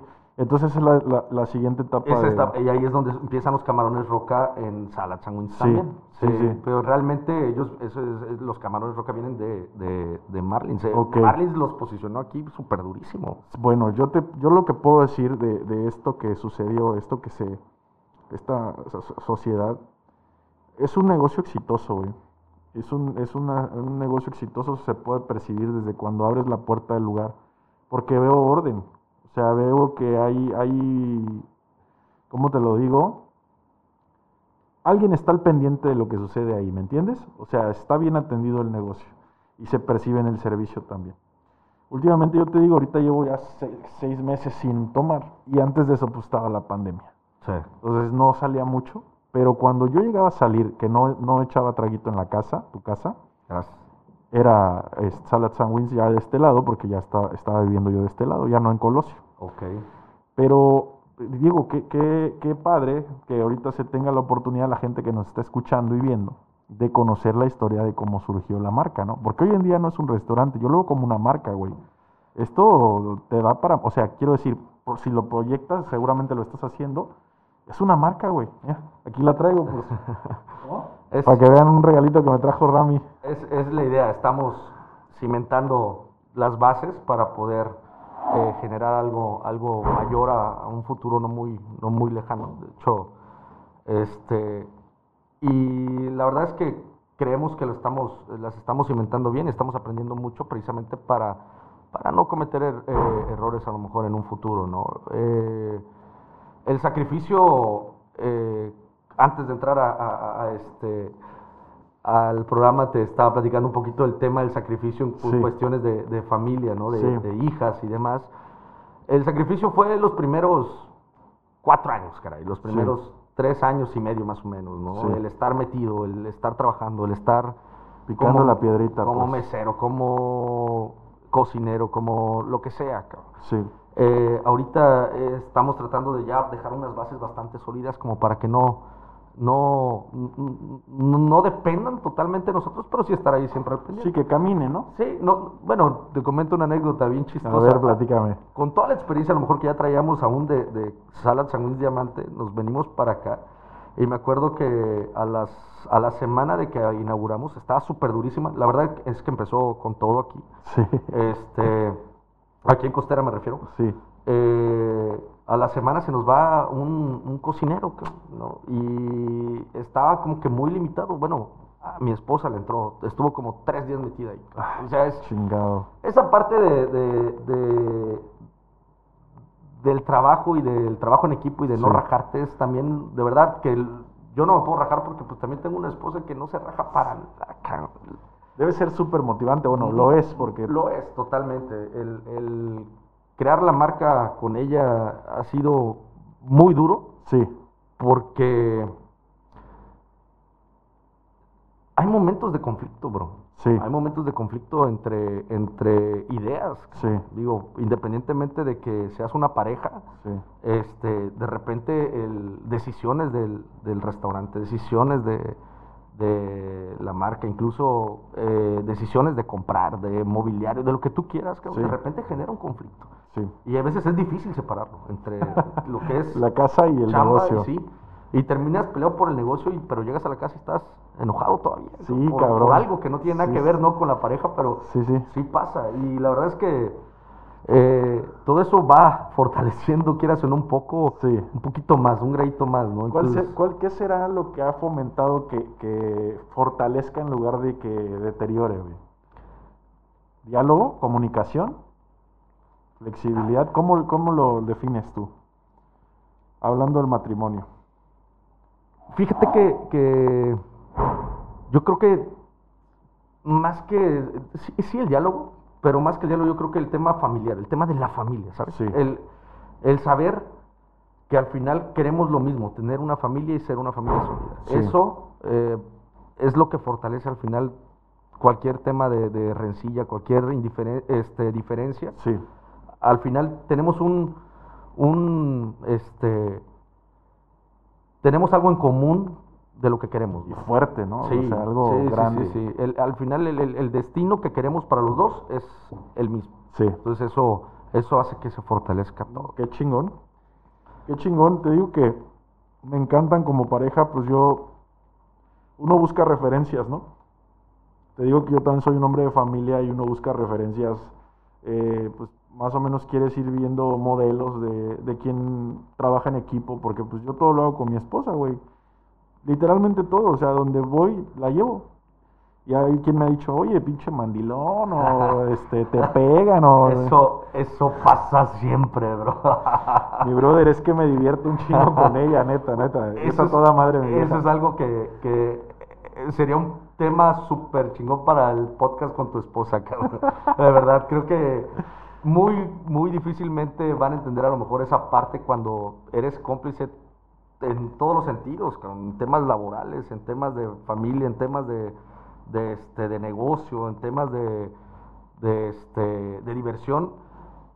Si llega un punto en el que de verdad dices, "Oh, es mi mejor amiga, aparte Sí, es mi, mi socia, aparte es mi todo. entonces- Sí, güey. Y, y- mira, y es difícil que los amigos lo entiendan en muchas ocasiones. Es ¿eh? complicado, es complicado. A veces yo incluso pasado m- bastante. me he limitado en, en reuniones a no hacer comentarios de eso. Neta. Pero te voy a decir algo, por ejemplo, yo a veces mi- mi- confía tanto en mí mi mujer respecto a, a las ideas o la iniciativa de salir adelante. que A veces le doy malas ideas, güey, al revés. Le digo, mi amor, vamos a hacer esto. Eh, ¿Me vas a apoyar? O sea, ¿cómo ves? ¿Te va a tocar esto y esto? Sí, vamos a darle. Yo, no mames, está bien mala la idea, güey. O sea, se lo estoy diciendo para que brinque, güey. No, no me da viada. O sea, me pregunta, oye, ¿qué pasó? Me dijiste que íbamos a hacer esto. Ella no me dice que no, güey. Está siempre dispuesta a, a sumar. Siempre. Es algo súper valioso y que se lo reconozco públicamente. Me casé con una súper mujer. Y hoy en día, digo, ya tú te echaste ahí las flores para tu mujer, dame chance, güey. No, Mañana dale, es mi dale, aniversario. Dale, dale, no. Hoy en día, el, el- Felicidades. gracias, men. El hombre que, que estoy eh, formando, porque sigo forjando esa persona que soy, en gran, en gran parte se lo debo a ella. Claro, la formación de mis padres es la base, eso, claro. eso es inamovible, cabrón. Pero por ahí mi papá en algún momento, platicando, dice, hijo, la mujer cuando te casas te termina de criar, cabrón. Sí. Y eso no implica que se te suba las barbas o que tú a ella o que te mangonee o te mande, ¿no? O sea, uno termina, aprende muchas cosas también de, de la dama, ¿no? De la mujer y es importante valorarla como tal. Totalmente, mi bro. Y tú lo estás tangibilizando en un negocio exitoso, una familia muy bonita, güey. Y, y bueno, es, es un testimonio en vida, cabrón, ¿no? Te agradezco que abras tu corazón en ese tópico en, en el podcast, digo, porque es un medio público, güey, y te lo agradezco, lo valoro bastante. Nada que agradecer. Aquí estamos para. Venimos a platicar como cuates y creo que eh, al final tú. Bueno, nos conocemos desde hace muchos años, somos amigos y tu audiencia eh, merece, merece una plática sincera, merece una plática. pu- Pues realmente. Una eh, plática real, ¿no? Real, cara. Sí, eso fíjate es- que me ha pasado, no. te platico, Rami, me ha pasado cuando invito personas, llegan así, ¿no? Y dice, oye, eh, me han dicho, un par, ¿eh? No, no todos, me han dicho, oye, este, pues, pásame las preguntas, ¿no? Digo, ¿qué preguntas, güey? No, pues las preguntas que me vas a hacer. Ah, cabrón, no las preparé. ¿Cómo que no las preparaste? Ay, no mames, hasta me hacen sentir como, eh, pues la cagué, ¿no? No las preparé, güey. No, no mames, esto es una charla así, bien orgánica, bien natural, tiene que fluir y de eso se trata, güey. Tiene que ir saliendo. Así ¿no? es, tiene que ir saliendo, güey. Sí. Tiene que ir saliendo. La verdad es que hasta ahorita todo, todo ha salido. ¿Te sientes a gusto, güey? Bastante, bastante a gusto. Yo traigo bastante dos tópicos Venga, más dale, todavía. dale, dale. Si no te molesta y traes tiempo. Uno de ellos, eh, esta- esto va a ser muy interesante para mucha gente, la gestión del tiempo, güey. Yo veo que eres un, un hombre, te lo dije, de múltiples tareas. ¿Cómo le estás haciendo? ¿Cómo te organizas, güey? ¿Cómo, ¿Cómo podrías describir un día de Ramiro Fabián?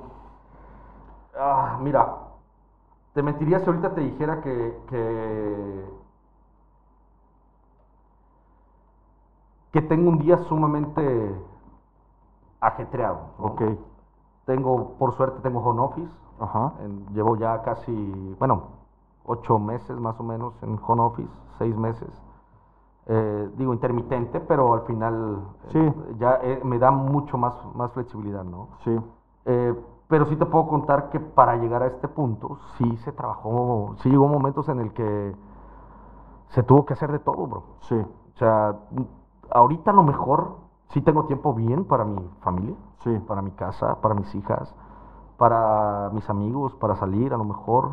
Este, eh, como te digo, al final son muy familiar. Sí. Estoy, por lo general, el 95% de mi tiempo estoy en, En mi- familia. en mi casa, con mi mujer, con mis compadres. eh, en este caso, si no con mis amigos. Este, voy al gimnasio. eh, pero anteriormente no, no era así. Anteriormente básicamente era levantarme, eh, irme a la oficina, estar en mi oficina de... de- Una jornada laboral. Sí, totalmente.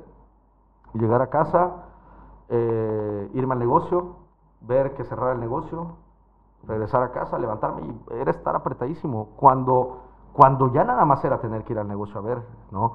Pero en el principio, bro, no te miento, era ir a la oficina, Sí. salirme de la oficina de repente, digo, ojalá y no lo escuchen mis jefes de Coca-Cola. Esperemos que no. Este, de repente salirme, cabrón, Sí, ir a hacer compras con mi esposa del negocio, Sí. ir a hacer temas del negocio con ella, andar con ella pegada para, para toda esa parte, porque en muchas ocasiones ella, la mayoría del tiempo ella las hacía, pero en ocasiones tenía que ir yo con ella. sí, Este, estar en el negocio viendo la atención, porque a lo mejor no había suficientes meseros, no había suficientes cocineros o algo así, Sí. y estar ahí pendiente. Y después ir por las niñas, estar con las niñas, regresar al negocio. La verdad es que sí, llega un punto en el que sí tienes que aprender a lo mejor a, darle prioridad también a, lo que sí va a ser importante, sí, sí es importante en tu día que vas a hacer, Sí. ¿no? Porque, porque este, si no, te saturas demasiado, ¿no? Si tú le pusieras un, un precio o una factura a ese periodo, ya no hablemos de ahorita que estás eh, en otra condición un poquito más suelto de tiempo, hablemos de ese periodo. ¿Qué te costó, Ramiro? ¿Cuál fue el precio? Puta. El no tener tiempo con mis hijas. Ok, Ese es el precio más cabrón. Y todo surge, digo, sobre todo cuando, cuando pasan cosas serias en, en- en tu familia, en cosas Sí. con tus hijas, un tema de salud, eh, es cuando dices, puta, hubiera querido tener todo este tiempo ahí con ellas. ¿no? difícil. Me lo pones en la mesa y difícil. Sí, es, es, es, Te cuestionas si ha valido la pena, supongo, en ese momento, ¿no? Sí, bastante, bro. Muchísimo. Creo que el tema de... Uno hace las cosas pensando que toda la vida todo va a estar bien y que toda la vida vas a tener a tus hijos. Sí, Pero cuando la vida te pone un punto en el que a lo mejor te dice, ¿sabes qué? Puede que ya no tengas a tu Ay, hija. no mames, güey. Es cuando sí te cuestionas, te cuestionas eh, si realmente valió la pena todo ese tiempo que no le, que no le, Sí, sí, que no estuviste ahí, no estuviste Vamos a, plantearlo y, así. y por todo, ya sea que no estuviste con ella por andar este, trabajando o Sí. por ver temas de negocio o por quedarte en las noches a echar una chela o por lo que sea, pero Sí, al final sí te lo cuestionas totalmente. bro. No mames, no me imagino. Debe ser muy complicado, güey. El, el, yo, por ejemplo, ahorita, yo no creía eso, eh, te voy a ser honesto. Muchas personas me decían, no, cuando tengas tus hijos vas a ver lo, lo que es amar a, a- a un hijo, o sea, que te olvidas de, de tu... Pues, a, lo mejor no te olvidas, pero dejas de pensar primero en ti y ya, y ya hay la prioridad de la criatura, ¿no? Sí. Y cuando yo me metí al parto de mi mujer, güey, cuando veo a la criatura salir, Desde ahí lloras. ay, güey, ahí, ahí sí, sí lloré, se me rodaron unas lágrimas, pero inmediatamente se me puso, me- o sea, se me vino el pensamiento. Se acabó, o sea, ya está aquí, no es, no es que te lo platican, aquí está, ¿no? Ya depende, es una gran responsabilidad, ya depende de ti. Digo, finalmente te pregunté que cuál había sido el precio y yo creo que dijiste el más alto, güey. Sí. No, creo que no. Creo, que no había otra respuesta que, que yo considerara que podríamos decir que es un precio más alto. No. Yo creo que ese tiempo, tiempo que jamás regresa, sí es cierto, pero que bueno, también lo planteábamos antes de empezar a grabar, güey, una por otra, ¿no? Porque bueno, ¿qué, qué aspiraciones tienes como familia? ¿Qué vida les quieres dar a, tus- a tus hijos, no? Sí. Lo, lo- lo cuestionas o lo valoras o te lo pones en la mesa si realmente valió la pena como lo mencionabas, eh, o que si es el precio más alto por, por temas de salud, bro. Mi, Sí. mi hija tuvo un, un tumorcito, en- un tumorcito eh, cancerígeno en, en la cabeza. Sí, Y es el- en, en ese punto, cuando te dicen, tu hija tiene esto, es donde, donde te pones a pensar si realmente valió la pena porque, porque no sabes si la vas a poder seguir teniendo, bro. sí. Te cuestionas esa parte, ¿no? Qué duro. Entonces, es donde dices, no mames, ¿y, si, y si gasté todo este tiempo y ya no la tuve, cabrón? Sí, Creo que eh, creo que todos nuestros padres han sacrificado tiempo con nosotros por Sí. el tema del trabajo y por dar una estabilidad, ¿no? Y por dar eh, lo mejor de ellos para con nosotros y incluso nosotros lo estamos haciendo para con nuestros hijos. Pero cuando se presenta un tema de salud, sí es más cuestionable, bro, todavía. sí, sí, lo Es muchísimo más cuestionable decir, realmente, realmente vale la pena, realmente ha valido la pena si ya no, a lo mejor pasa algo, cabrón. Sí. Gracias a Dios, está bien, gracias a Dios, todo bien. Gracias a Dios. Gracias a Dios. Y Dios quiere la Virgen así va a ser, pero sí te lo cuestionas, bro. La verdad es que sí, y mucho. Sí, me imagino. No he estado en tu situación. No, no lo deseo, digo con todo respeto para ti, yo creo que nadie, nadie No. absolutamente, No. pero debe ser muy complejo. Ahora, insisto en, la, en cómo te planteé este tópico. ¿Cómo, ¿Cómo decides la forma en la que priorizas tu tiempo? Porque teniendo tantas cosas en la cabeza, ya no te digo físicamente estar, fíjate nada más, ya no en cuerpo, ¿no? Tu mente, güey, o sea, tienes que atender varias agendas. La agenda de un empleo, la agenda de dos negocios, la agenda de tus hijas, que son dos de diferentes edades, con diferentes necesidades. Por supuesto que la agenda de tu esposa, y no nos olvidemos de la agenda personal, güey. Entonces, es un verdadero reto organizarte. ¿Cómo, cómo, cómo gestionaste esa parte? ¿Cómo lo estás haciendo? Mira, eh, primero pongo, la verdad es que lo, lo primero para mí es el tiempo con el tiempo con mi esposa y mis hijas. Ese es Número uno, Sí, por bas- delante. Básicamente es- se- son ellas dos, bueno, son ellas tres, este, pero son esos dos puntos. Sí, Mi esposa y mis hijas van por delante en el tema de, de cómo organizo mi día, ¿no? sí, Eh, el tema del trabajo, de, Sí. de- de mi trabajo actual, eh, sí es una parte sumamente importante, pero que tiene cierta flexibilidad. sí, ¿no? Entonces, eh, mucho me enfoco en los resultados de mi trabajo, ok, ¿sabes? Entonces, sé cuánto tiempo me va a llevar, no sé, obtener un trámite, una licencia, no sé, lo que me pida en este la caso. gestión que empresa tengas que hacer.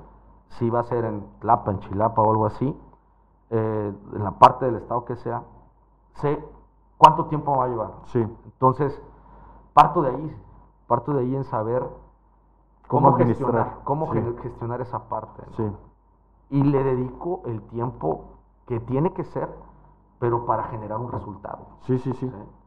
Al final a mí me piden un resultado. Sí, Entonces, totalmente.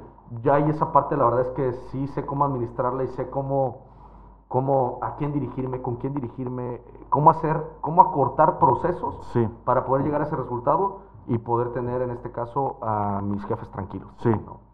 El tema de los negocios, tenemos ya una base administrativa que se encarga de, de pues básicamente de llevarlos. Tenemos, eh, mi hermana, es, mi hermana América es la que eh, lleva toda la parte administrativa en, Sí. en- en los, en los negocios y, y básicamente es la que me va tratando de resumir como que los puntos prioritarios que Sí. tenemos que tocar, ¿no?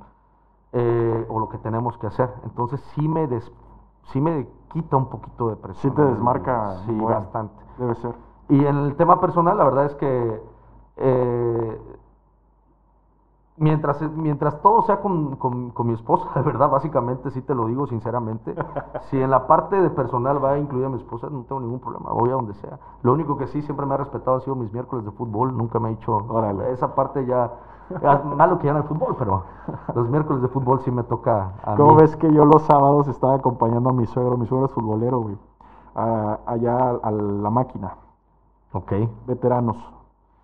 Eh, él, él jugó, jugó esta temporada con el barrio de la Quebradora. Fueron campeones, güey. Ah, ¿él juega? O sea, sí, él juega. Ah, suegro tiene 60 años y juega con los de 50 y es titular.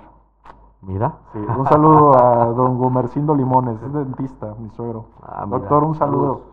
Entonces, el comercial, ¿ah? Entonces te decía yo, este, los sábados iba al fútbol, ya ahorita ya Ok. se pues, no. Y pues me sentaba por ahí en una sillita, mi cubrebocas, pero iba a acompañar al, al, al suegro, ¿no? Entonces acaba la temporada, yo dejé de ir como cuatro jornadas antes de que acabara la temporada. Y mi mujer ya los sábados me decía, oye, este, ¿no vas a ir al fútbol? Quería mandar al fútbol, güey.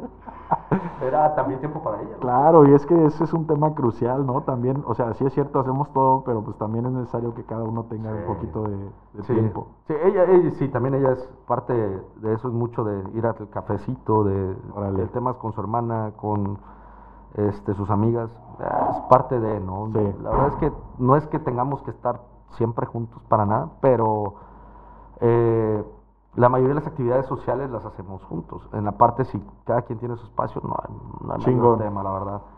Pero sí, en resumen, el tema de la gestión del tiempo, bro, creo que básicamente con, con el paso del- del- de los años, como que hemos sabido como, cómo organizarla poquito a poquito. Te, te mentiría ahorita a lo mejor si te dijera, la planeo de esta forma. Ujú. Lo único es que sí le doy prioridad en base a lo que...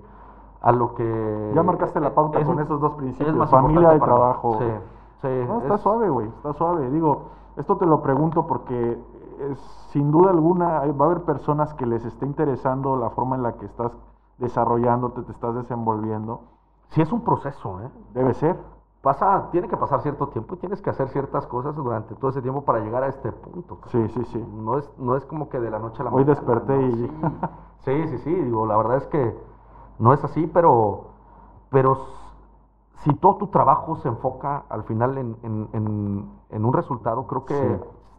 al final del camino sí tienes esa, pues básicamente como esa oportunidad de poder decidir a qué le vas a dedicar un poquito más de tiempo, ¿no? Sí. Amigo, segundo, último tópico. El último tópico para dejarte ir a descansar, te agradezco No, mucho el tiempo. no, ha sido una charla chingoncísima, ¿eh? Ha fluido sí. chingón. Hemos hablado de todo, güey. Bastante padre. ¿no? Gracias, men. A ver. Me sacaste cosas que, digo, está padre porque mucha gente me, me- me va a conocer, eh, los que a lo mejor creen que me conocen, a lo mejor me van a conocer un poco más. Sí, sí, sí. Y los que no, pues van a saber que no, pues no todo es nada más como está ahorita, sino hubo y- un muchas proceso cosas atrás, grande, ¿no? Claro, claro, mira, digo, antes de plantearte el último tópico, yo te quiero decir esto. El programa, eh, cuando yo invito a alguien, siempre les, les comento esto. A ti no te lo comenté, pero lo comento así. El programa es una plataforma, es una oportunidad para que mucha gente se contagie de, de la forma en la que ha salido adelante mis invitados. Y también es una oportunidad para que la gente conozca a esos invitados, ¿no? Claro. Porque a veces idealizan o proyectan a una persona por el presente, pero no conocen el pasado, ¿no? Y, y en este caso, bueno, para entender lo que Ramiro eh, hoy en día es como persona, lo que forma con su familia, pues hay que conocer el, el pasado para tal vez poderlo entender al 100%, ¿no? Así es. Entonces digo, qué bueno que lo entiendes así, qué bueno que, que- que no te está incomodando. Te lo agradezco, insisto, ¿eh? Porque nada, son temas personales, te lo agradezco. Y si me permites ahora sí planteártelo. Si tú vieras a Ramiro, ese Ramiro que llenaba baches en, en- en la calle por, por unos centavos, ¿qué le dirías hoy en día a ese Ramiro? Ah, qué buena pregunta, caray.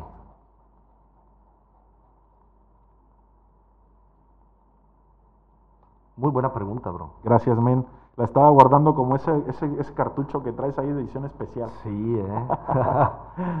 ¿Qué le diría? Te soy muy sincero, eh, bueno, toda la plática lo he sido, pero Sí, gracias. Te, te soy muy sincero, creo que no cambiaría ni una parte de mi vida de cómo se ha ido haciendo, cómo se ha ido formando, Ok. y le diría, síguele chingando, bro. Síguele chingando.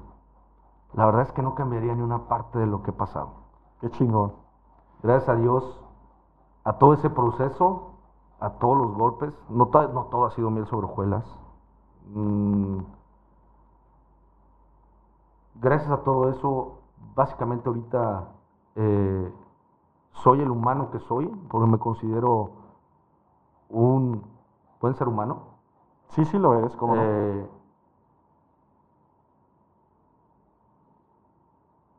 y gracias a todo eso valoro cada una de las cosas que tengo, cabrón. Sí. La verdad es que soy mucho de valorar y de agradecer, bro. No, pues es, una gran lección. El ser agradecido, el valorar es una gran lección y, y sin duda alguna lo puedo percibir. Lejos de lo que tú me, me digas, eh, lo proyectas, lo proyectas y yo estoy aprendiendo mucho de ti, Ramiro. Valoro mucho tu tiempo y tu- tus comentarios que han sido llenos de sabiduría, te lo digo sin el afán de endulzarte el oído, güey. Soy muy sincero también yo. Y la verdad es que te agradezco muchísimo. Cuando yo termino mi programa, men, hago tres preguntitas que son el sello, ¿me entiendes? Cuando menos de estas dos temporadas, la 1 y la 2, la 2 es la que estamos cursando. Dale, dale. Ya me dijiste más o menos esta respuesta, pero lo voy a plantear así de manera más general para concretarlo. ¿Cuál ha sido el precio del éxito que estás teniendo hoy en día? Sacrificar tiempo con mi familia, con mis hijas. Ok, Es, es, creo que es el precio más grande. Objetivamente ese es el precio. Sí. Perfecto. Segunda pregunta.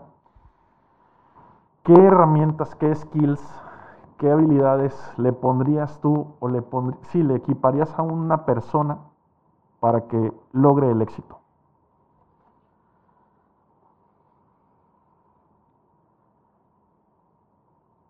¿Sabes? Tengo, tengo unas, unas palabras o unas frases que siempre le digo a, a mis colaboradores. Eh, debes de ser propositivo. Creo que eso es algo, algo que tiene que ser base en cualquier persona, ¿no? Anticiparte mucho a las necesidades o a las cosas que ves. Tener actitud. ¿sabes? Porque puedes tener mil aptitudes, Sí, sí, ¿Sí? sí, sí, pero si no tienes la actitud para llevarlas a cabo, sí, creo que, que no sirven de, de- no sirven de mucho. sí, sí. O por un tiempo, ¿no? Sí. Te dan resultados Tienen, ca- cortos. tienen caducidad. Tienen caducidad, Pero correcto. la actitud no tiene caducidad. Sí, sí. El ser propositivo, el tener actitud y el predicar con el ejemplo, creo que son cosas que, que, que sí te van a generar Sí. algo bueno. cabrón. Ok. Esas son las que pones tú. Sí. Excelente. Última. ¿Qué es el éxito para Ramiro?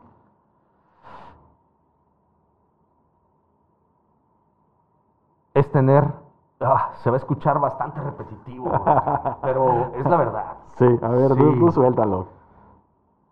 Para mí el éxito es poder llegar a casa, Sí. abrir mi puerta y que me reciban mis hijas y mi esposa. cabrón. Chingón. Y mis perros, obviamente. Órale, que también son parte de la familia. Sí, bro. Saber que tengo un lugar donde, donde llegar.